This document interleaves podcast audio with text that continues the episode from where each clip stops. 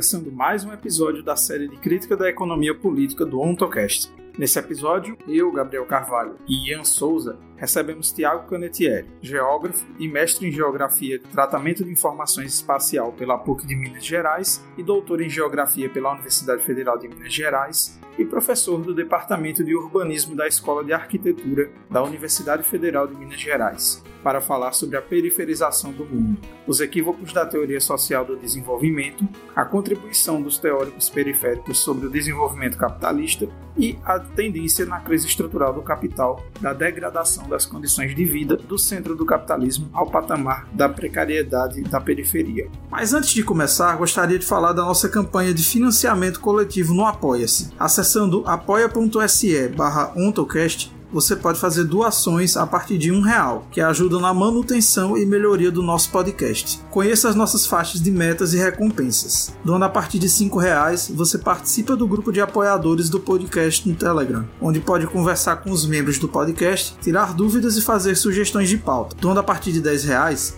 você participa das lives do podcast. E doando a partir de 20 reais, você participa do sorteio de livros e brindes comunistas. Fiquem agora comigo, Gabriel Carvalho, Ian Souza e Tiago Canetieri.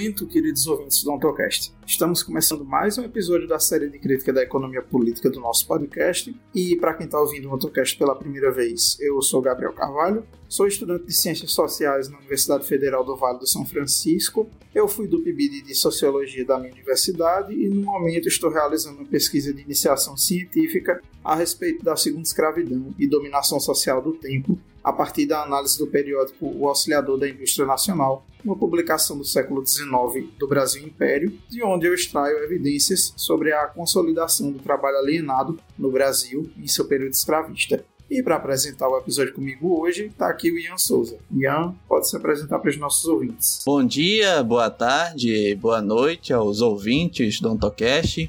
Para quem está ouvindo esse podcast pela primeira vez, para quem não me conhece, eu me chamo Ian Souza, sou estudante de filosofia pela Universidade Federal do Pará, a UFPA, e meus interesses de pesquisa se concentram no estudo da ontologia de Marx de Lukács, também tenho interesse no estudo da determinação ontonegativa da politicidade, nos textos de juventude e de maturidade de Marx, e para isso eu também venho estudando os textos do professor e filósofo brasileiro José Chazin, e ao mesmo tempo venho pesquisando é, um plano de trabalho cujo tema é a questão da, do neoliberalismo, da soberania em declínio e da democracia murada a partir dos textos da cientista política e filósofa estadunidense Wendy Brown. E aí, nesses últimos meses, é, minha pesquisa tomou um caminho no qual venho tentando aliar essas contribuições da Wendy Brown com as contribuições de Marx. E aí tenho juntado esses dois autores para analisar a questão do nacionalismo. E o nosso convidado especial de hoje é o professor Tiago Canetieri. Tiago, pode se apresentar para os nossos ouvintes. Bom dia, boa tarde, boa noite, a depender da hora que vai ser reproduzido esse episódio com os ouvintes. Uh, meu nome é Tiago Canetieri, sou professor do Departamento de Urbanismo da Escola de Arquitetura do FMG Uh, mas sou geógrafo de formação, fiz mestrado, doutorado, pós-doc na área da geografia, da geografia urbana, e eu venho me interessando assim dentro dentro dos meus dos meus interesses de pesquisa, eu venho trabalhando com a questão da periferia. É claro que eu começo a investigação pensando uma periferia urbana propriamente dita, né, como um, como um território.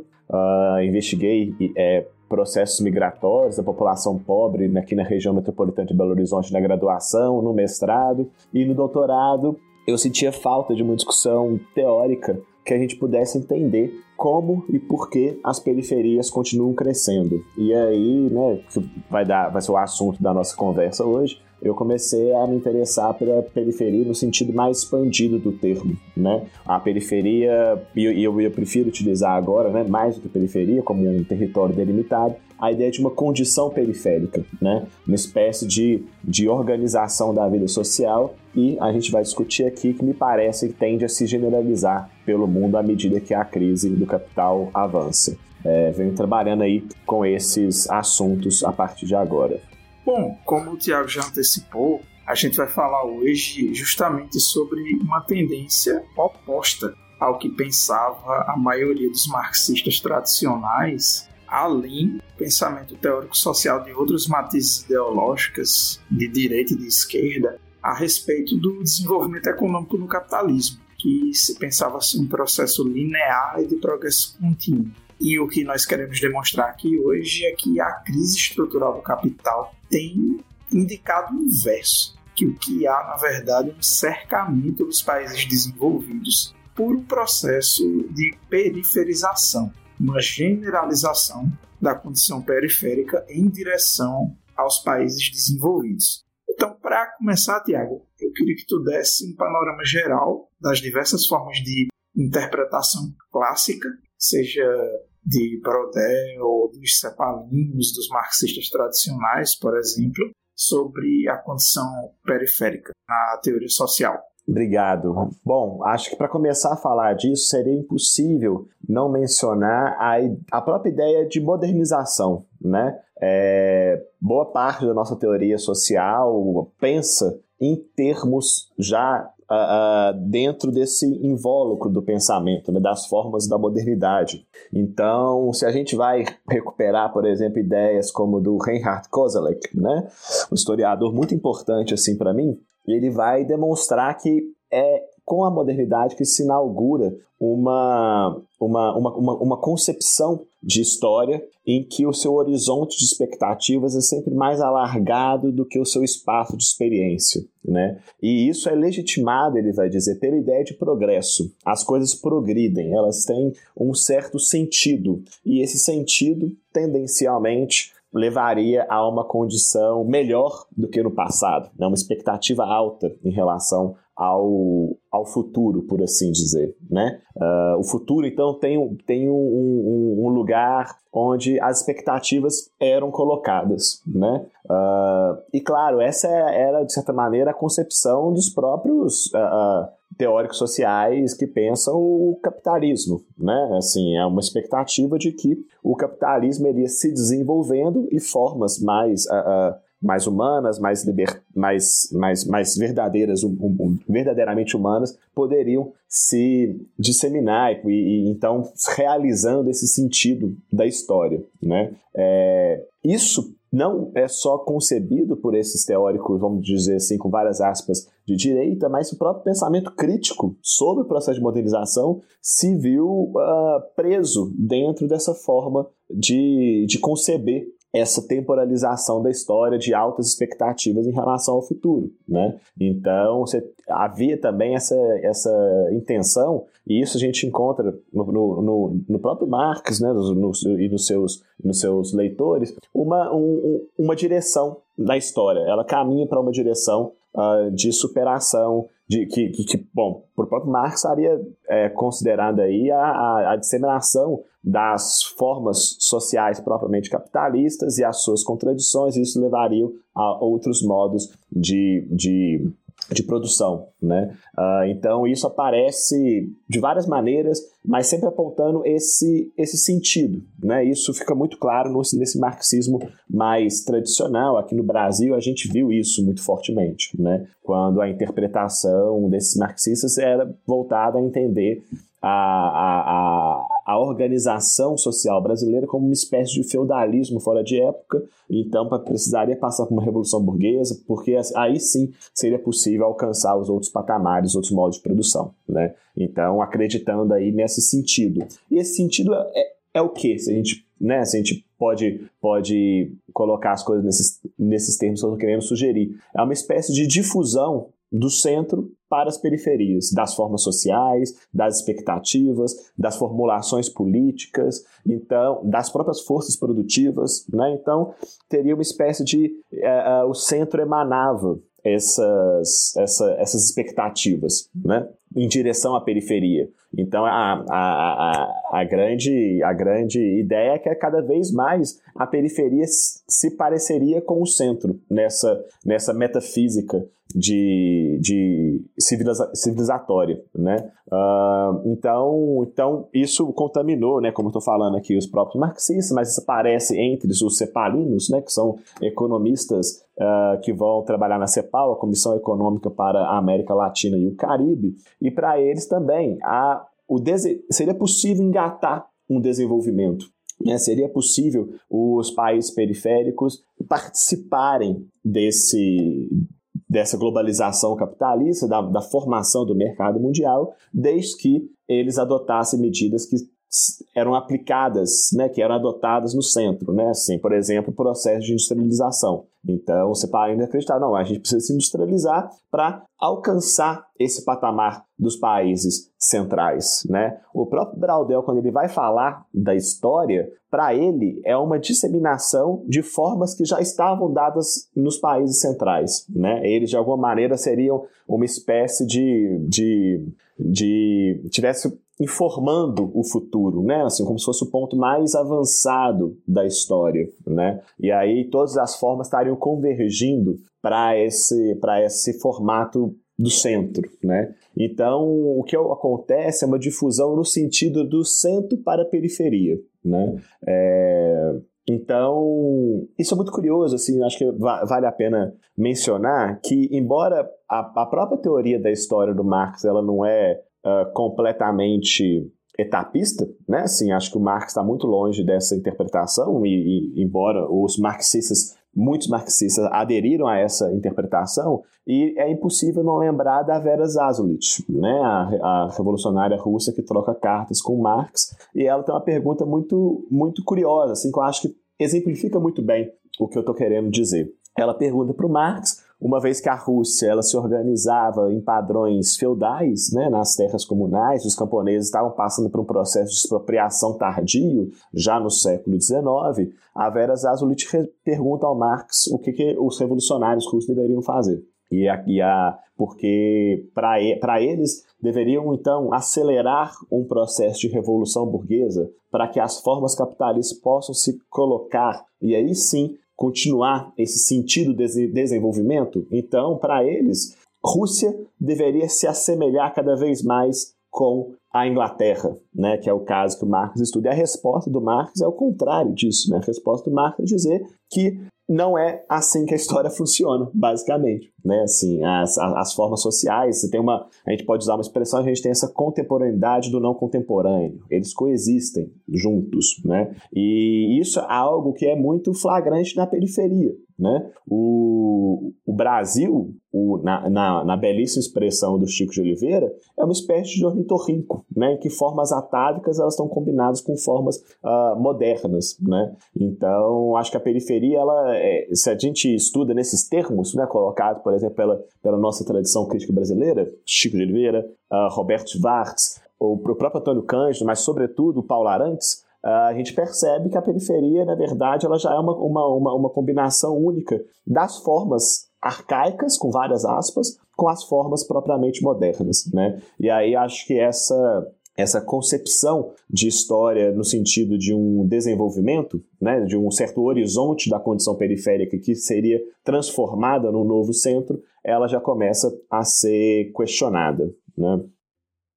Muito bom, meu caro Tiago. É, agora, Continuando aqui com a entrevista, você aponta em seus estudos que as transformações recentes no metabolismo social do capital provocaram uma espécie de inversão, ou como você denomina, um deslocamento do impulso civilizatório, onde não é mais o suposto avanço do centro do capital que irradia os novos padrões de sociabilidade a serem perseguidos pela periferia, mas que, ao contrário, agora é o centro que sofre esse processo de degradação já visto na periferia. Eu queria que agora você falasse um pouco mais sobre essa tese de universalização da, da condição da condição periférica.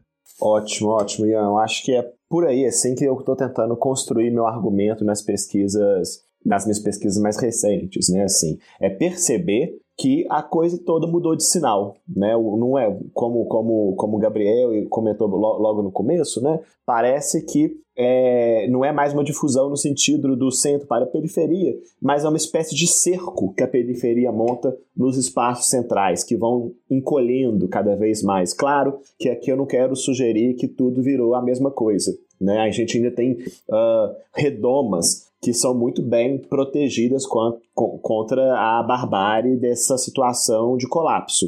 Né? Mas o que eu estou querendo sugerir é que tendencialmente essas formas elas estão se manifestando, né? É, é, nos países centrais, nas áreas centrais, né? É, é, um pouco por aí. Isso significa então reconhecer que é o que eu chamo de forma-periferia, que dá a unidade sintética da nossa realidade contemporânea. Né? É a, a forma-periferia que anuncia o nosso futuro, uh, uh, o futuro do centro, o futuro dos países centrais. Né? É claro que essa tese, ela, bom, ela não é nenhuma novidade, né? A gente poderia remeter aí ao, ao texto, claro, assim, um texto que para mim foi muito importante quando eu li foi o que, o que ligou essa chave para mim, que é a ideia de brasilinização do mundo colocada pelo Paulo Arantes no, no texto Fratura Brasileira. Né? É, o Paulo Arantes está sugerindo que o, o mundo tendencialmente vai se assemelhar cada vez mais com o Brasil. Né? Essa, essa ideia, ele está escrevendo isso na virada do, do, do, século, né? no final dos anos 90 para os anos 2000, 2004, 2002 o texto sai pela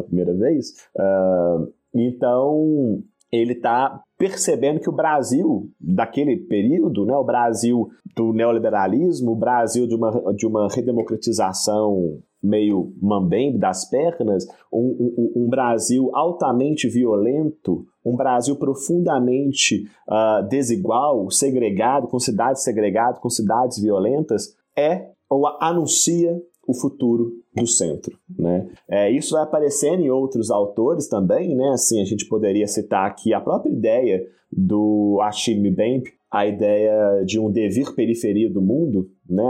Porque o, o, o, um devir negro do mundo, desculpe, né? Porque a ideia é que ele vai dizer essa condição do negro, ela também tende a se universalizar à medida que o, a história avança, né? Assim, não tem, não tem um processo de, de redenção ou de inclusão uh, na cidadania nos termos que a gente conhece da população negra, mas mais pessoas vão, vão sendo relegadas, vão, vão sendo jogadas para fora dessa, dessa, dessa redoma de proteção que seria a cidadania, assemelhando-se assim à, à, à condição dos negros. Né? A gente tem um outro texto de uma dupla de antropólogos muito interessante, né? Komarov e Komarov, é um, o mesmo sobrenome, né? em que eles vão discutir como que a Euroamérica, né? que, é o, é, que é exatamente o, o, o, a parte central do capitalismo, né? assim, a, a região do Atlântico Norte, ela estaria se desenvolvendo em direção à África. Estaria mais se assemelhando cada vez mais com a África, com situações de corrupção, um sistema jurídico extremamente enviesado, com aprofundamento da desigualdade, disseminação de precariedades. Então essa tese assim que, que questiona o sentido desse impulso civilizatório, ela já tá, vinha sendo colocada por vários, por vários autores. Né? Então o que eu estou fazendo no, no, no meu livro, nos meus trabalhos, é juntar tudo isso e tentar construir uma explicação por que, que isso está acontecendo, né? Por que, que as condições da periferia elas, elas anunciam o futuro do centro, né? Uh, e aí, para mim, é uma coisa muito central, assim, de reconhecer, eu, eu, cheguei a comentar isso na minha, na minha fala, né, no, no momento anterior, é a periferia, pela sua própria condição de criação, de desenvolvimento próprio, né, do seu próprio, o desenvolvimento do seu subdesenvolvimento, para poder falar como André Guter Frank, uh, ela já combinava de uma maneira muito, muito específica essas formas arcaicas com formas modernas, né? Então ela manifesta, ela ela ela ela estaria aí anunciando uma tendência para onde que o capital está se desenvolvendo. Por, por exemplo, né, a, a, a, a, periferia do mundo ela nunca se integrou completamente ao mundo do trabalho, como se conheceu no Fordismo, como se conheceu no, nos, nos países de capitalismo central durante a, o, né, os, os 70 anos gloriosos, por exemplo, do pós-guerra né, e tudo mais. Então, isso, bom, fica, fica deslocado. E a periferia já sabia disso. Essa forma social da periferia já estava dada. A ausência de emprego, o mundo do trabalho altamente precarizado, né? a ideia de viração, tudo isso já estava dado na periferia. E à medida em a, a, a baixa inclusão no Estado, os conflitos sociais que se desenrolam fora dessa esfera comunicacional, né, uh, e que, portanto, tem, tem doses uh, cavalares de violência, né, uh, então é reconhecer aí que as periferias elas já estavam anunciando, de alguma maneira, aquele mundo em que a contradição do capital ela se torna mais evidente, né.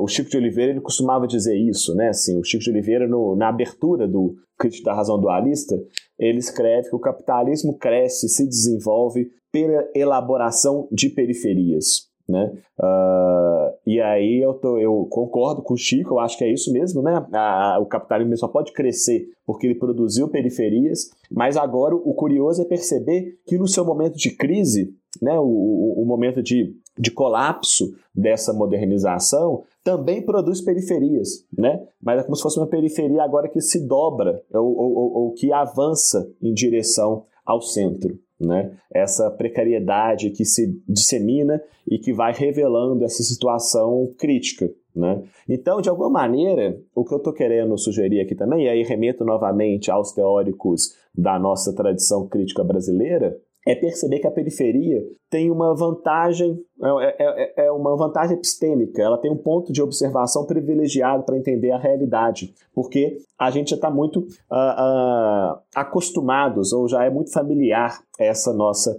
realidade muito próxima do colapso, né? E aí a gente não entende não só a totalidade, mas passa a ser uma forma de entender o próprio centro, né? A periferia uh, daria condição para a gente entender. Por isso que quando a gente vê produtos culturais que são né, mais contemporâneos, a gente não fica completamente uh, sem entender o que está se passando nos países centrais. Né? Tem, tem um filme que eu. Né, eu, eu, geralmente eu gosto muito de trabalhar, de pensar junto com os filmes, porque eu acho que é uma forma de, de apresentar alguns problemas de uma maneira muito muito clara, né? Assim, a ficção, ela às vezes diz mais sobre a, a realidade do que a própria realidade, né? Tem, tem essa, esse paradoxo que é muito curioso, mas tem filmes franceses, por exemplo, que mostram uma situação de periferia no coração de Paris, no coração da França, né? Pô, França é um país de capitalismo central, né? Foi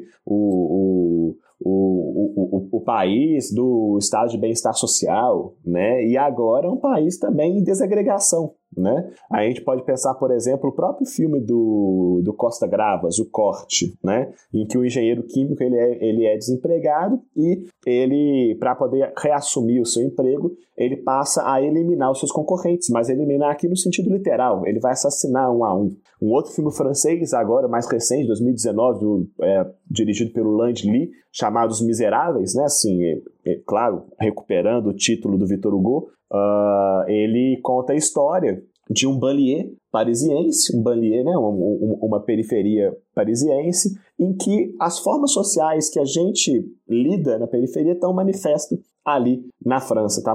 São manifestas ali na, em, em, Paris. Né? Então, por exemplo, a polícia corrupta, a polícia que vai fazer uma série de conchavos com lideranças uh, locais, essas lideranças elas não têm uh, nenhuma espécie de legitimidade institucional, o, o, que sugere que as instituições já estão esfaceladas, o que é muito curioso, né? porque a França é o país do nosso da nossa república moderna, né? o conceito de república moderna nasce na França, e o filme está mostrando que isso deixa de existir. E como que as pessoas se relacionam, então? Com, uh, por meio de tráfico de droga, crime organizado, estão tão, tão sujeitos a essas violências do, do, da, da polícia corrupta, né? a religião reaparece com uma força tremenda como uma forma de garantir essa coesão social. Né? É, enfim, acho que os, os filmes do próprio Ken Loach, né, que vai estudar a realidade, que vai apresentar a realidade da Inglaterra, por exemplo, né, assim, é, é o filme mais recente dele também, de 2019, né, uh, Você Não Está Mais Aqui, mostra o entregador da Amazon tendo que se virar. E viração é um termo nativo nosso, né? Assim, aqui as pessoas sempre estão acostumadas desde muito tempo a se virar e isso passa-se também uma realidade dos países centrais, né? Indicando essa tendência de degradação das formas próprias do centro e que se assemelham cada vez mais com a periferia, com a forma periferia. Bom, antes da gente partir para um exame mais aproximado desse processo, eu queria que tu descrevesse para a gente, Tiago, só a título de recordação, a noção de limite interno absoluto e infinito do capital e como é que esse limite opera e como é que ele configura a condição periférica que é antivista pelo Marx e que é sintetizada de forma brilhante pelo Frederick Jameson quando o Jameson dizia que o Capital é o Capital, a obra de Marx, é sobretudo um livro sobre o desemprego. Claro, e, e, isso é muito importante para poder entender, né? Como eu já eu, eu, acabei de comentar, de alguma maneira a periferia nunca se incluiu completamente nessa forma social do trabalho, né?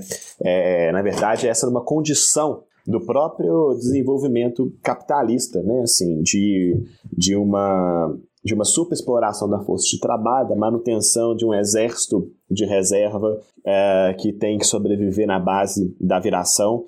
Então, isso já era muito próximo das periferias do mundo. Né? A questão toda que me parece uh, pertinente pensar esse processo de periferização é reconhecer que o capital, da forma como Marx descreve, ele elimina o trabalho pela sua própria tendência de desenvolvimento das forças produtivas para apropriar cada vez mais, mais valor, ele deve necessariamente eliminar trabalho, e essa seria a sua contradição imanente mais fundamental. Eliminando o trabalho, você destrói a substância do próprio capital, o capital ele está colocando barreiras e limites é, para ele mesmo, né, na sua dinâmica cega e automática, só que isso também vai dissolvendo essa forma social de intermediação entre pessoas, né, para poder para poder falar como postou, né, o trabalho é uma forma de mediação social que ela domina os seres humanos, não, uma, uma forma de mediação abstrata e que passa a dominar os seres humanos, que foram desenvolvidos por eles próprios, né, que se autonomiza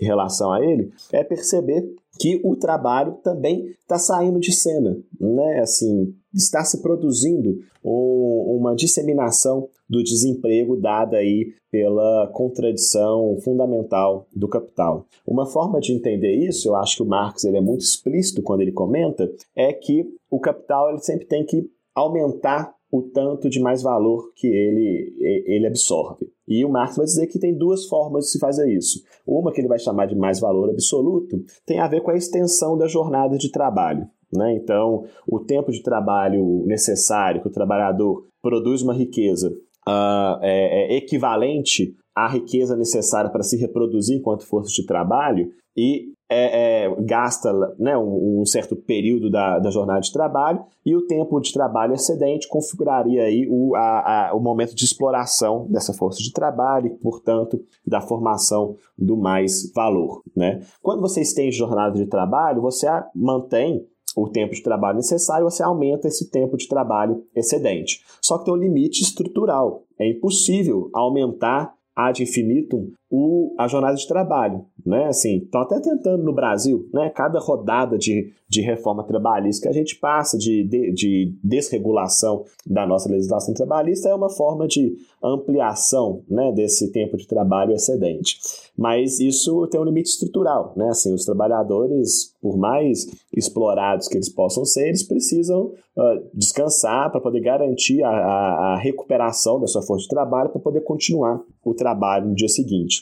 Né? Uh, então, Marx vai ver que não é por aí que o capital vai desenvolver. Então, Marx vai dizer, então, tem uma outra forma de ampliar esse mais valor extraído. E ele vai chamar isso de mais valor relativo, que tem a ver com o desenvolvimento das forças produtivas que amplificam a produtividade do trabalho. Então, você comprime o tempo de trabalho necessário né? É, o, o, trabalhador vai gastar menos tempo para poder produzir aquela riqueza equivalente aos custos de sua própria reprodução e, por consequência, dilata também o, o tempo de trabalho uh, excedente, né? Só que a questão que o Marx percebe, ele percebe isso já no século no século XIX, né? É que esse desenvolvimento das forças produtivas que amplificam a produtividade do trabalho, elas resultam também na eliminação dos postos de trabalho. Aonde você precisava de 40 trabalhadores, você vai precisar de 6. Né? Ele dá vários exemplos da época dele, claro, uh, que ilustram isso, e a gente poderia citar vários outros. Né? Então, a produtividade do a elevação da produtividade do trabalho, ela acontece por uma elevação da composição orgânica do capital. Que, que isso significa? Que a, a, parte do capital constante, aquele que é gasto com a, a, as, as, forças produtivas, né, com a maquinaria necessária, é aumenta em relação ao capital variável, que é aquele que é gasto com força de trabalho. Isso não só resulta na queda da taxa de lucro, como Marx demonstra, né, mas resulta numa dissolução da forma socialmente, uh, uh, da forma historicamente determinada de mediação social, né, que era o trabalho. Os seres humanos eles se relacionam entre si no capitalismo a partir da venda da sua força de trabalho e quando isso sai de cena, a gente não tem só uma crise econômica, mas é uma crise social, porque sai do horizonte essa, essa empregabilidade, o que, o que, a meu ver, é um processo de dissolução da sociedade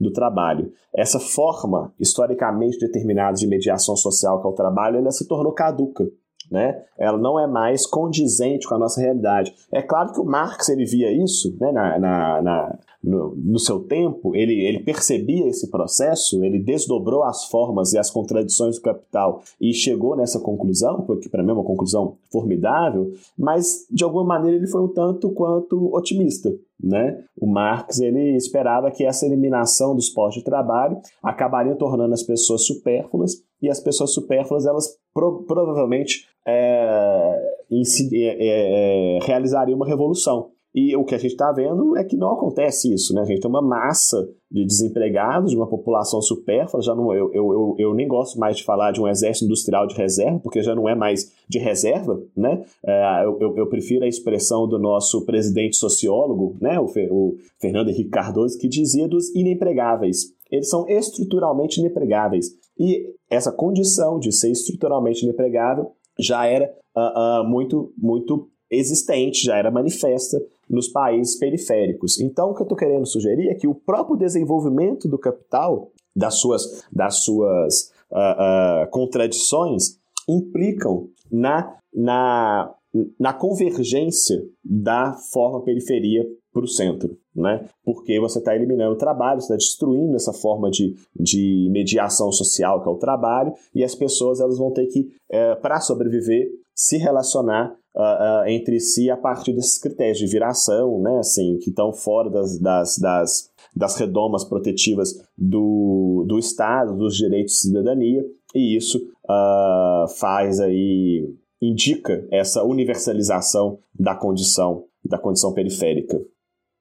Agora, meu caro Tiago, é, ainda nesse fio condutor de nossa conversa, você cita o otimismo de Marx, otimismo esse que não se realizou, com, com relação à superação pela contradição e anacronismo das relações de produção capitalistas em confronto direto com o desenvolvimento e liberação dos potenciais humanos, não mais sujeitos à dominação do trabalho. E quem aborda é, essa perda da centralidade do trabalho em curso na sociedade capitalista são dois autores principalmente, que é o Lefebvre e o Theodor Adorno. E aí eu queria que você falasse um pouquinho mais sobre como esses dois autores contribuíram é, para o esclarecimento da questão dessa perda da centralidade do trabalho na reprodução da dominação social do capital. Massa, isso é muito, muito importante. Assim, o Lefebvre é um, é um autor que é muito caro para o pessoal aqui da, da geografia, da arquitetura. Uh, a meu ver, ele é lido de. Infelizmente, ainda não é um autor estudado na complexidade, na abrangência gigantesca da sua obra, né? É um cara que nasceu em 1901 e foi falecer em 1991, então viveu uh, o século XX inteiro, viu duas guerras mundiais, viu as transformações uh, do, do capital, né? Então é uma produção assim muito muito rica que eu, que eu, eu, eu gosto muito de estudar o Lefebvre, acho que é sempre repleto de muitos uh, insights importantes, né? É, e a mesma coisa eu diria do Adorno, né? Também é um autor uh, que veio se tornando cada vez mais importante assim na minha reflexão, sobretudo depois de ler a, a dialética negativa. Né, porque com a ideia de dialética negativa, o Adorno ele dá conta de pensar uma, um movimento de contradição que é improdutivo, né? que me parece ser uma, a, a condição que a gente vive. A gente vive essa contradição hoje do trabalho e do capital, né? essa relação conflituosa, contraditória do capital e do trabalho, que não é mais produtiva. Né? A gente está eliminando postos de trabalhos, mas não tem uh, uh, uh, esse momento aí que vocês chamaram né? de, dessa, dessa liberação dos potenciais humanos. Né? Assim, a gente continua a gente é de uma maneira estamos sem trabalho, mas ainda preso à forma do trabalho, né? E eu acho que é essa condição que, que é pertinente. Esses autores, eu, eu acrescentaria aí também o Robert Kurtz e talvez até o, próprio Mosh Poston, eles estão pensando sobretudo de um ponto de vista da crítica do trabalho, né? É, talvez o Lefebvre seja o mais ambíguo deles, mas eles têm textos que explicitamente ele fala da superação dessa condição do trabalho, porque reconhece que a totalidade concreta do capital só pode existir com o trabalho. Né? É, o, o, trabalho sendo a substância do capital não faz sentido algum acreditar que, que a superação do capital seria uma manutenção ou uma perpetuação dessa forma social. Né? A questão toda que me parece interessante é que esses autores que estão pensando uma crítica do trabalho, eles se tornam cada vez mais pertinentes no mundo em que está eliminando o trabalho. Né? Assim, é esse que é, a, é o paradoxo que eu, que eu, eu, eu tento responder através desses autores. Né? Esses autores eles estão percebendo que o trabalho, enquanto uma forma social, ela é restrita ao período do capital, ao período da modernidade, mas é, o, próprio, a, a própria dinâmica do capital que está eliminando o trabalho. E, e, e, a questão que me parece é que tem um desdobramento político muito importante, que a gente tem que levar a sério. Né? Geralmente, esses autores são tidos como, como autores extremamente teóricos, que trabalham num elevado grau de abstração e que não ofereceriam, portanto, algo para se pensar sobre sobre a atividade prática, sobre a transformação do mundo. Minha, minha leitura é o, contrário disso. Eu acho extremamente pertinente reconhecer as contradições e, e a gente tentar responder o que, que, a gente faz com isso. Porque boa parte do nosso horizonte né, de esquerda, talvez até né, marxista, às vezes parece ser refundar a sociedade fordista, né? retornar aquela forma social. E a gente sabe muito bem que a história não faz meia volta. Né? Os, os, os patamares de produtividade do trabalho não vão se reduzir por promessas de campanha. Ou, ou por golpes de boa vontade dos revolucionários. Né? Então a gente teria que pensar quais são as consequências de, de viver no mundo sem trabalho. Né? E esses autores eles estão pensando uh, exatamente isso, né? O que eu acho extremamente pertinente, porque dão pra, né, para, para nós a perspectiva de pensar. De... Ah, gente, bananei tudo aqui agora, mas o que eu tô querendo dizer é: esses autores eles estão dando a perspectiva da gente conceber o que que essa contra... para onde que essa contradição aponta, para onde que essa contradição da eliminação dos postos de trabalho elas estão se direcionando, sem cair nesse fetichismo uh, uh, de, de acreditar na refundação da sociedade do trabalho. Isso passou. Né? Uh, eu acho muito curioso quando a gente vê formulações, por exemplo, em falar é, é sintomático as expressões que a gente usa, né? A desconstrução do mundo do trabalho. Qual é a consequência de se pensar a desconstrução? Eu posso sempre reconstruir, né? Mas se a gente muda, eu acho que esses autores eles ajudam a pensar isso, uma espécie de decomposição do mundo do trabalho, que se torna putefrato, né? destruído, morto, literalmente, eu acho que a gente tem a condição aí de pensar para além dessa forma, dessa forma social do trabalho, né? E por isso que esses autores estão aí elaborando uma crítica do trabalho eu acho que são centrais para a gente entender o mundo sem trabalho. Né? É essa que é a, a contradição que me interessa bastante em ler Lefebvre, Adorno, Kurtz, Postone, uh, por isso que eu estou caminhando por aí. Uma questão muito importante para a nossa discussão aqui é o lugar analiticamente privilegiado da produção do espaço para a compreensão da periferização do mundo. Você comentou que na sua graduação e no mestrado você estudou sobre a produção do espaço urbano. Então, partindo daí, a gente já pode observar esse lugar privilegiado do espaço para compreender essa questão da periferização. Então, eu queria que você desse para a gente um panorama geral da contribuição de alguns autores periféricos, como o Chico de Oliveira, o Lúcio Kovarik, a Hermínia Maricato, para compreender o processo de periferização.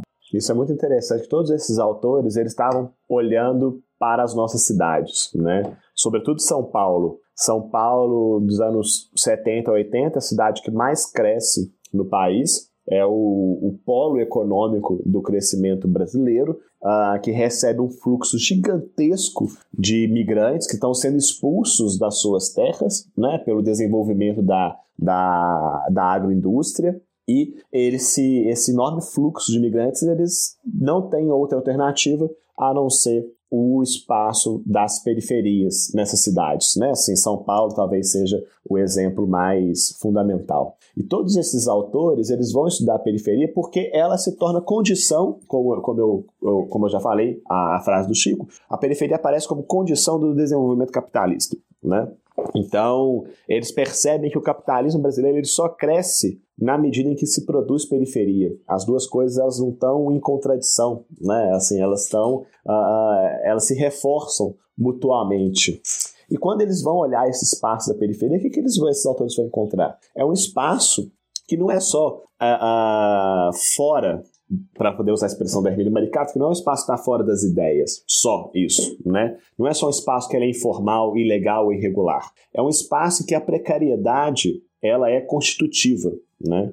É, e aí cria essa relação da, da, da, da, formulação que, que, bom, tem sido revista, eu acho que é muito importante você, você repensar o que, que significa periferia, mas pensando a, a, a, precariedade constitutiva da periferia, a gente percebe que a periferia é um espaço da falta, né? Falta de infraestrutura, falta dos acessos a equipamentos, falta de recursos materiais, é, é, fa falta de contratação da força de trabalho, né? Uh, e tudo isso é meio que uh, uh, funcionalizado pela dinâmica do crescimento econômico, capitali propriamente capitalista, né? Então, uma coisa que sempre me chamou muito a atenção é o fenômeno, por exemplo, muito recorrente nas periferias, daquela época, dos anos 70, dos anos 80 e até hoje, que é a ideia de autoconstrução da própria moradia.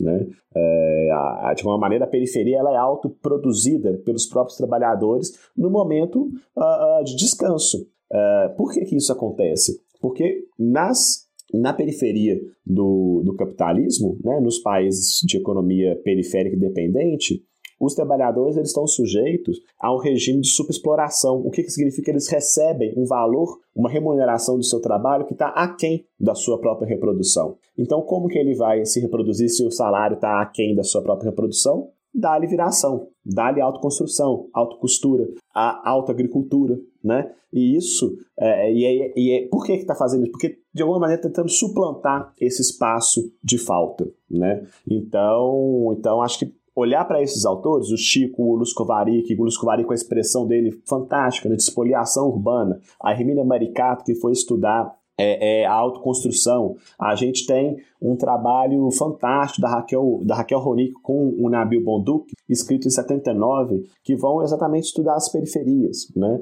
Então, eu acho que olhar olhar para a periferia é encontrar um certo espaço em que, em, em que aparece padrões propriamente que não, que não são propriamente capitalistas. Né? É, mas isso é, de alguma maneira, resultado e meio que sustenta e alimenta o crescimento dos, dos setores mais modernos e propriamente capitalistas. Né? Uh, então, todos esses autores, quando eles estão discutindo o espaço periférico, a, o território da periferia, uh, eu acho que a gente aprende muito para além da descrição daquele espaço ou da análise daquele espaço. A gente está aprendendo sobre as relações mais gerais da sociedade. A gente está aprendendo sobre o capitalismo brasileiro. A gente está aprendendo sobre a tendência de periferização do mundo, né? Então, todos esses autores, né, quando eles estão uh, uh, elaborando essa,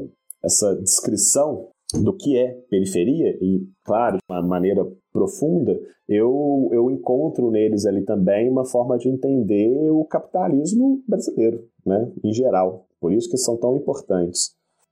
Muito bem. Agora, continuando com a entrevista, meu caro Tiago, o desenrolar dos limites internos do capital que produzem esse fenômeno já tantas vezes refeito por você de devir periferia do mundo, chamam a atenção hoje porque os padrões de miserabilidade que o centro do capital julgava estarem contidos nos países dependentes e subdesenvolvidos já começam a ultrapassar essas fronteiras e se manifestarem no, su no suposto centro irradiador do desenvolvimento, da riqueza, é, do progresso e até mesmo da civilização. E aí eu queria que você explicasse de que forma a interpretação clássica da teoria social negligenciou o limite interno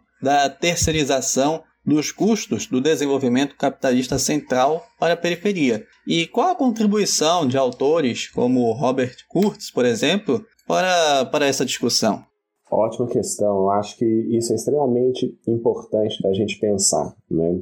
Por exemplo, uh, da forma como, como eu estou entendendo esse, esse processo, né? Uh, boa parte da, da teoria social olha para o que está acontecendo no mundo como uma, uma espécie de deslocalização da produção. Mas a deslocalização ela vai se localizar em outro lugar, né? E aí, por exemplo, a gente entende o porquê desse, desse fascínio com a China, né? Ah, porque pareceria que os empregos eles saíram da Europa e foram para a China esses autores, por exemplo, Robert Kurz, teriam uma interpretação puramente eurocêntrica, porque na periferia do mundo o trabalho continuaria existindo, o capital ele estaria uh, uh, indo muito bem, não estaria em colapso, não estaria em crise, né? E tudo se tratava de uma questão de mera relocalização em, em, em, da produção para locais com maiores vantagens atrativas para esses capitais. Né? Então, para uma boa parte da interpretação da, da teoria social, ela percebe as coisas nesses termos. Eu acho que não é muito bem por aí, né? Para poder remeter novamente à ideia da China, né? Que, bom, está aí de uma maneira certa dentro de um horizonte de uma parte da, da esquerda e que bom, gostaria que o devir fosse o devir China do mundo, né? Gostariam muito disso, mas eles ignoram completamente os efeitos que a China está passando exatamente por conta de se integrar ao mercado mundial e, portanto, está sujeito à mesmíssima contradição do capital. Né? É, a gente já começa a ver um esgotamento desse esforço de guerra do crescimento chinês que começa a fazer espuma e fazendo espuma começa a eliminar trabalho, né? Eliminando trabalho, começa a desagregar essa forma de mediação social. E, bom, isso aparece, né, assim, não só em estatística, mas eu acho um filme fantástico, é um filme chinês chamado Um Elefante Sentado Quieto, em que mostra muito bem isso, no, né, no, no nesse horizonte uh, de expectativas de parte da, da esquerda mundial, mais propriamente também brasileira, né, com a China, porque nesse filme mostra né, que são quatro, são quatro pessoas, um idoso, um jovem adulto e dois adolescentes que estão indo na escola, estão lidando com o mundo em desagregação na China. Eles estão lidando, sobretudo os dois jovens, né, com o mundo em que eles não podem uh, uh, esperar crescimento, eles não podem esperar uma, uma ascensão social, uma melhoria das condições de vida. Eles esperam exatamente pelo, pelo pior. Né? Uh, então, acho que essa interpretação clássica da teoria social ela negligencia exatamente o limite interno da, da acumulação. Uh, e por que, que eles estão fazendo isso? Porque às vezes confunde as coisas. Eles estão encantados ou então uh, uh, seduzidos pela aparência, e aí aparência com o sentido mais corriqueiro do termo, de um crescimento que ele só pode existir enquanto espetáculo, num passo de espetáculo. Né? um crescimento que uma aparência de crescimento provocado pelos, pelos mercados financeiros, provocado pelos, pelo capital fictício, que, como a gente bem sabe, não produz agregação social, não, não, não, não garante a reprodução dessa forma de mediação social. Então, à medida que essa forma de mediação social ela sai de cena, esse dever periferia do mundo se manifesta. Né? A questão é essa. E aqui eu, tenho, eu, eu, eu gostaria de, de ser bem claro, de reforçar. Não se trata, então, se a gente está passando por essa condição, né, de voltar no passado. Não se trata disso. Não se trata de retornar a um momento em que havia trabalho e que esse trabalho era para todos. Né, porque não faz sentido. A história não faz meia volta e a gente, bom, também reconhece muito bem que o trabalho é uma forma de dominação violenta, né, das pessoas. Então, acho que pensar em emancipação, ou se a gente, enfim, quiser uh, uh, acreditar que isso é importante, eu acho que a gente teria que pensar também na superação dessa forma social. O interessante que tá, parece estar tá acontecendo é que o próprio capital tem se eliminado, né? E, mas, mas o problema é que ao se autodestruir, ele está destruindo tudo no seu entorno e levando todo mundo para o buraco com ele, né? Mas de alguma maneira eu acho que são problemas aí para a gente pensar, uh, reconhecendo de alguma, de, de alguma forma essa possibilidade de transformação social. Ela está dada no horizonte, né? É, é, não é uma eu, eu, já fui acusado, né, assim, de ser excessivamente pessimista, mas eu não, não acho que se trate disso, né? Se trata de reconhecer o que, que a gente está se passa na realidade, né? Para poder é, né, falar como, como lei da análise concreta com a realidade, da realidade concreta. Se trata disso. Né? E às vezes o, o, quem melhor fez essa análise concreta da realidade concreta, bom, foram essas, esses autores que a gente está comentando aqui, que às vezes são acusados de trabalhar no elevado grau de abstração. Mas o problema não é, não é com eles, é um problema do mundo. Né? É o mundo que está passando por essa, por essa uh, uh, nublando as categorias. É o mundo que está colocando uma condição de precariedade e não necessariamente o pessimismo de um ou de outra pessoa. Né? Então, acho que a gente tem aí uh, um, uma perspectiva muito crítica e necessária para a gente poder repensar a teoria social que considere esse esse limite do capital, né? E aí eu insisto nisso, para mim o Kurtz ele é incontornável, né? Assim, é um autor fundamental para a gente entender o tempo presente. Sem dúvida. Agora, para dar continuidade à nossa entrevista, você descreve, se valendo do aporte crítico de diversos teóricos sociais que a gente já mencionou aqui, a problemática dessa degradação galopante da vida dos trabalhadores e que você traz como evidências empíricas disso os últimos relatórios estatísticos da Organização Internacional do Trabalho, que ninguém pode nem sequer insinuar que é uma organização enviesada, comunista, nem nada disso, né? E essa degradação está produzindo uma favelização do mundo, ou, como você chama, devi periferia, que foi um, uma expressão que você cunhou emprestando ali do devir negro, que é um termo usado pelo Achille Mbembe. E aí eu queria te perguntar de que forma é que você vê a dominação social do capital conseguindo se reproduzir mesmo diante dessa contradição. Como é que isso é possível? Uhum, uhum. É isso, né? Assim, eu acho que a, a, o, a forma como esse processo se manifesta do mundo já se tornou evidente. Né? Basta abrir os jornais e a gente vai encontrar lá manchetes que estão falando da, da expansão de favelas no coração de Berlim. Né? As pessoas também estão tão, tão sem emprego, estão sofrendo a, a, a, a, destruição dos, dos, dos benefícios sociais, do, do, pouco que ainda resta de, de assistência social, ao mesmo tempo em que os aluguéis não têm nenhum tipo de controle, né? Estão elevando, então Bom, a, a, a, solução que boa parte das pessoas encontra é, é uma espécie de, de reprodução dessa forma, dessa paisagem que é muito, muito recorrente na, nos países periféricos da, da favela, por exemplo. Né? Então, isso já se manifesta, como eu estou insistindo aqui, nos produtos culturais. Então, tá, a pipoca direto aparece nos, nos jornais, nas manchetes, começa a aparecer também nos relatórios estatísticos, né, da, da OIT, enfim, né, dos, dos, do Credit Suisse, de bancos. Então, está todo mundo percebendo alguma coisa está acontecendo no mundo, né? Assim, para poder falar, né, assim, da, daquela peça do Beckett, né? Algo segue seu curso.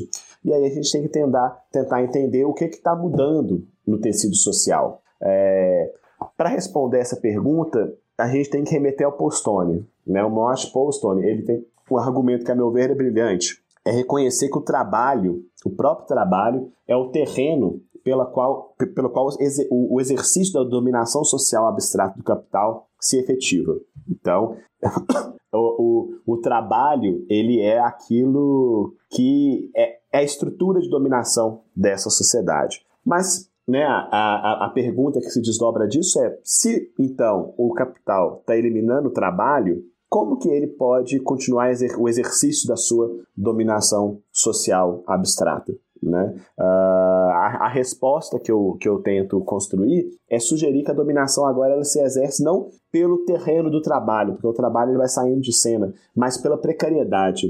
Né? Então, essa precariedade, essa condição uh, uh, da viração, né? que não forma identidade de trabalho, que não, não, não, não, garante condição de reprodução social, é o próprio exercício da dominação social uh, manifesta no seu momento de crise. Né? E aí, além da, da, da precariedade, outra coisa aparece: violência. Né? a violência, uma vez que o trabalho é, funcionava como mediação entre os indivíduos e ele sai de cena, essa mediação, a meu ver, ela é cada vez mais uh, uh, substituída pela violência. Pela violência. Basta ver que os Estados Unidos bate ano após ano recorde dos mass shootings, né? que são os tiroteios que acabam com quatro ou mais mortos além do, do próprio atirador. Né? O, o Anselmo Yap, quando ele vai analisar essa violência amok, ele vai dizer que se trata de um suicídio, de um suicídio expandido. Né? Uh, porque a violência que era exercida anteriormente, ela de alguma maneira era para se incluir nessa sociedade, né? uma espécie de inclusão. Pensa só no que eu comentei aqui sobre o filme do Costa Gravas, o corte. Né? O horizonte do personagem Bruno Daver é a sua é alcançar um emprego. Esses, esse tipo de violência ela já não tem mais relação com, com acessar o um emprego. Né? Eu acho que a expressão do, do IAP é precisa, é um suicídio expandido, né? que você inclui outras pessoas no próprio exercício da, do, do suicídio. Né? Além dessa violência sem forma, né? uma violência fractal, uma, uma, uma guerra civil molecular, a gente também tem o exercício, para poder outra expressão do MIBEMP, da necropolítica. Né? Os estados eles se tornam uh, gestores de necropolítica. Né? Uh, o exercício da morte ele passa a se disseminar. a implicação disso, então, é uma, eu vou dizer, é uma dessubstancialização da própria política. Né? A política, se a gente. Bom, claro, tem vários conceitos de política, mas um conceito que eu gosto muito é do Alexander Klug e do Oscar Next. Eles vão dizer que política é a nossa capacidade de dar uma resposta comensurável aos problemas e dar uma resposta comensurável para poder alterar esses problemas de acordo com os nossos interesses e desejos, né? Pois bem, qual é a resposta comensurável para esse problema que a gente pode dar? A gente não sabe, a gente não sabe. E aí a política, ela se torna, para poder concordar mais uma vez com aquele Mbembe, numa entrevista magnífica de 2017, em que ele vai falar que o, a era do humanismo está morrendo, ele vai falar que a política se converteu numa briga suja de rua. Né? É, acho que, bom, o que a gente tem aqui no cenário político brasileiro, e a gente vai enfrentar um ano que vai ser, vai ser terrível, né? vai esclarecer muito bem o que o Mbembe chamou de uma luta suja de rua. Né? A gente já está vendo aí os efeitos disso. Além disso, né, essa, essa, essa essa dinâmica de, de, do capital em crise, ela produz explosões de ressentimento, porque essas, essas identidades que elas eram coladas com o trabalho, né? o trabalho não é só também um meio de mediação social, mas o trabalho é uma forma de construção de identidade, o trabalho é uma forma de uh, reconhecimento intersubjetivo. Quando isso sai de cena, tem essas explosões de ressentimento que explicam a, a, a, a aderência dessa população ao discurso da, da nova extrema-direita. Né? A gente vê aí como os maiores, as áreas de maior adesão à extrema-direita no mundo tem uma coincidência muito grande com as áreas que eram antigas áreas industriais e que se, e que se degradaram e agora estão enferrujadas. Né? Por exemplo, grande, um grande bolsão eleitoral do Trump nos Estados Unidos é exatamente o Rust Belt, né? a região uh, de Detroit, por exemplo, né? onde era o coração do Fordismo, da produção automobilística e que agora é uma cidade uh, em ruínas e enferrujada. Né? Então, explica essa aderência também à extrema-direita. Né? É, eu, eu, eu, bom, como eu já falei, né, eu gosto muito do Henri Lefebvre, e ele tem uma expressão que ele chama de sociedade burocrática do consumo dirigido. É claro que ele descrevia a França dos anos 60, né? uma sociedade burocrática do consumo dirigido. Esse conceito não explica a situação contemporânea. Eu prefiro chamar de uma sociedade securitária do colapso administrado. Né? Uh, o, o, o que acontece é, é, é, é essa disseminação de aparatos de segurança sejam eles, uh, uh, como diz o Paulo Arante, através de políticas sociais focalizadas, ou sejam eles através de políticas de segurança militarizadas, é, é indistinto, se trata de segurança, uh, que vai tentar administrar esse colapso. Né? É, é claro que a gente está vendo aí que os próprios limites de administração do colapso, né, ou, ou como, como o professor Marido Menegatti costuma citar, de, de, de administração, de gestão da barbárie, também têm sido alcançados. Né? Assim, já, já, já estamos esbarrando nos limites que a gente descobriu até agora da gestão desse colapso. Então, o Adorno tem uma frase que eu acho muito interessante. Né? O Adorno ele diz que o cimento que mantinha a sociedade junta ele foi se erodindo e no seu lugar foi substituído da, da, pressão de todos, da guerra de todos contra todos, né? É, eu acho que é um pouco esse o cenário que a gente tem pela frente e que, enfim, explica a forma de dominação social do capital no, no seu momento de crise, no momento de manifestação dessa crise. Antes de passar para a última pergunta, eu queria assim fazer um, um breve comentário acerca do é, desse ponto, né, que você toca acerca da questão da política e deixando os meus dois centavos nessa discussão, acredito que é, essa política, né, como uma briga suja de rua, ela sempre teve essa forma. Desde o seu nascimento, por assim dizer, na Grécia Antiga, né, é, a, a política sempre teve esse caráter de alienante, de usurpação das, das forças sociais. E, e no capitalismo, esse caráter da política se acentuou de forma cada vez mais assustadora. E nesse, e nesse quesito, o Marx é brilhante ao tratar dessa questão. Por exemplo, na, na, na questão judaica, ele aborda de forma muito boas acerca da própria separação entre cidadão e burguês como uma forma de representação desse estado de alienação em que a sociedade burguesa atingiu, né? Você tem, por um lado, é, um cidadão que possui uma universalidade abstrata, uma universalidade que não possui corpo, e por outro lado, você tem um indivíduo da sociedade burguesa que possui corpo, mas que é um indivíduo atomizado e que é, não possui, posso dizer, não possui contato autêntico com os outros membros da sociedade. Só ele só toma contato com os outros membros da sociedade para atingir seus seus interesses. Então, acredito que esse caráter da política como uma uma briga suja de rua não é de agora. A, a política sempre teve sempre teve esse caráter. E isso só se acentuou cada vez mais a partir do do surgimento do capitalismo.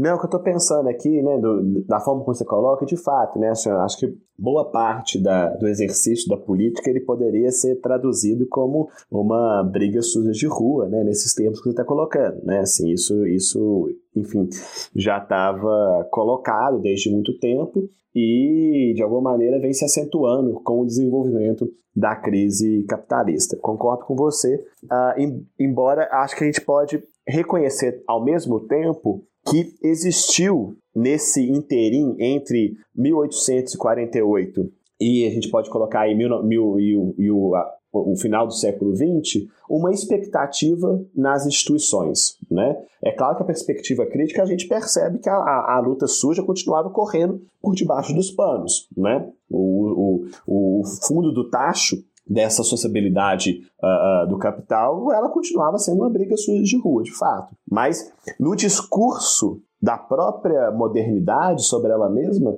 havia uma aposta nas instituições, né? Tem aquele autor que o Chico de Oliveira gosta muito, né? Que é o Roberto Castel, uh, um francês. Ele vai estudar essa metamorfose da questão social e ele vai mostrar como que se desenvolveu e, e foi, for, foram se desenvolvendo as, as, as instituições democráticas, cidadãs, de inclusão. Né? Ele vai contar essa historinha do século XVIII até, até o final do século XX. Né? Uh, e ele já está percebendo essa, essa erosão das institucionalidades. Então, quando eu estou comentando aqui de uma luta suja de rua, eu estou querendo enfatizar, e eu acho que é importante afirmar isso, uh, que as instituições elas falharam, né? Assim, acho que aqui no Brasil isso fica evidente desde muito tempo, né? Mas ela, elas estão cada vez menos o lugar de se apostar alguma expectativa. É claro, a perspectiva crítica marxista sempre soube disso, ou alguma, alguma, algum marxismo já desconfiava disso, vamos colocar nesses termos. Né?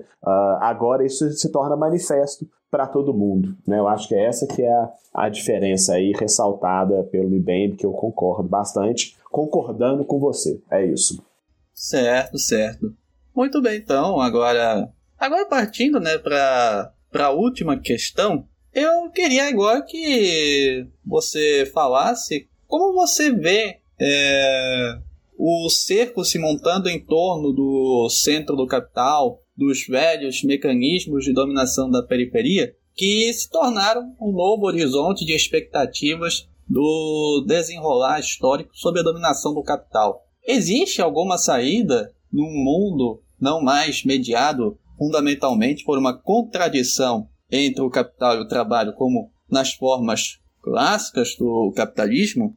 Bom, a, a resposta curta seria dizer não sei. Né? Não sei se a gente tem alguma saída desse, desse mundo, né? Assim, que não é mais que, que, não, que não seja mediado por esse colapso, né?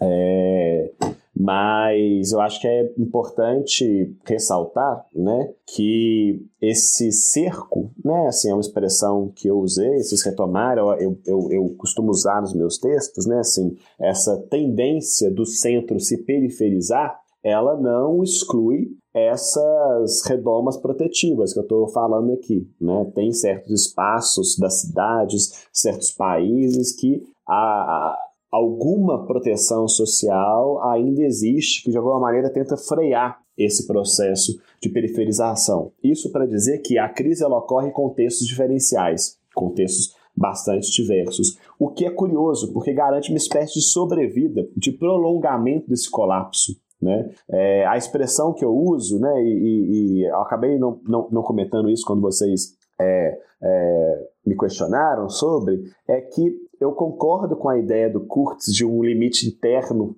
e absoluto do capital. Né? Só que eu tendo a, a, a dizer que também é um limite infinito. Né? O que, que significa um limite infinito? Né? Essa representação matemática de uma curva assíntota. Ela se aproxima infinitamente do zero, mas sem nunca tocar exatamente no zero. E isso pode se prolongar ao infinito. Né? Então você tem infinitos números entre 1 e 0, e, essa curva ela vai se aproximando do zero sem nunca tocar nele. Né? Eu acho que a condição de colapso do capital e que, e que e que, enfim, está tá, tá manifesta nesse processo de periferização, vai também ter, uma, ter um comportamento de curva assíntota. Ele nunca, ele, ele pode muito bem nunca acabar por si só, né? Assim, pode se prolongar ao infinito. Isso coloca uma questão importantíssima, que eu acho que tem a ver com, com esse questionamento de pensar em saída. Prolongando ao infinito, né? É, é, é aquela expressão dos keynesianos, né? No longo prazo estaremos todos mortos, e literalmente. Né? O desenvolvimento das contradições do, do capital ao infinito vão inviabilizar a reprodução da vida na Terra. Né? A guerra nuclear, o colapso ambiental, novas pandemias que vão poder surgir e cada vez piores, uh, uh, mudanças climáticas. Então a gente está tá, uh, vendo aí nesse momento do, da história a emergência e a necessidade de uma transformação social. O drama é que a gente não tem ideia dos meios de fazer isso. A gente não tem ideia de como fazer isso, né? É, embora, bom, todo mundo saiba da urgência que se tornou essa, essa realidade, né? Uh, por isso que, enfim, a, resposta é, é, eu não consigo vislumbrar essa saída. Eu só. E aí eu, a minha contribuição com o livro, com o meu trabalho, é muito modesta, é mero uma, uma, uma descrição da realidade, do, do problema que a gente está metido. É um pouco por aí. Olha, foi muito interessante a conversa que a gente teve aqui hoje, porque eu penso que consegue demonstrar bem como a crítica do valor e a crítica do trabalho do Postone se tornam incontornáveis para fazer a crítica do capitalismo e, consequentemente, conseguir superar o capitalismo. Então é muito massa as conexões que você faz entre os autores periféricos, como o Chico de Oliveira, e os autores clássicos da geografia, como Lefebvre, e também faz essa conexão com as contribuições dos historiadores, o próprio Postone, que era um historiador, os geógrafos, sociólogos da, da periferia. Isso é muito interessante, é um trabalho muito rico, muito complexo, que traz uns insights muito importantes para a nossa discussão sobre a interpretação do caráter da Revolução no Brasil, essa discussão está muito aquém da urgência de pensar sobre uma forma de superar as relações capitalistas no Brasil. Mostra o quanto a gente está preso em formas muito defasadas de estratégia e tática política reproduzidas pelas organizações de esquerda no país especialmente pelos maiores partidos e organizações do Brasil, quanto essas organizações estão presas numa mentalidade mecanicista, tapista, desenvolvimentista, que é legado do marxismo vulgar e que não é um erro só dos marxistas, né? que é, como a gente já comentou, é um erro que vai da direita à esquerda do espectro político do pensamento teórico do Brasil, seja do Caio Prado, do Florestan Fernandes, do Rui Mauro Marinho, até os pensadores conservadores. E aí, Tiago, você tem mais algum comentário a fazer sobre isso? Eu, eu, eu, eu quero, Gabriel, assim, pensando nisso que você está falando agora, né, assim, porque uh, por que que existe a possibilidade dessa insistência nessas formas de organização que você chamou aí de defasada. Né? Por que, que isso acontece? A meu ver, uma boa explicação para isso é perceber que para uma certa interpretação e que, portanto, vai informar uma certa atitude política, né, assim, uma certa organização política, o capitalismo ele é imutável, né? O capitalismo com as suas crises cíclicas ele pareceria sempre como uma fênix que se consome no seu próprio fogo, mas renasce das cinzas. Então, o capitalismo do século XIX é muito parecido com o capitalismo do século da metade da primeira metade do século XX, que é muito parecido com a segunda metade do século XX, que é muito parecida com o capitalismo do século XXI. Claro, com atualizações, com novas formas de luta, com novas formas de opressão, mas a contradição básica, o capital trabalho, ela estaria sempre dada historicamente, ela sempre se reproduziu, né? O que eu acho que o Kurtz faz é dar um instrumento analítico importantíssimo para a gente perceber uma, uma historicidade da forma do capital. Ele tem um sentido, né? Essa tendência tem uma direção.